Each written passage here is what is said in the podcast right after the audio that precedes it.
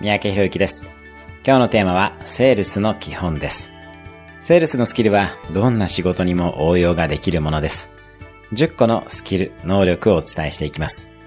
1、相手が求めるものを徹底的に把握する。2、売るより聞く。3、自分の専門領域へきちんと自己投資をする。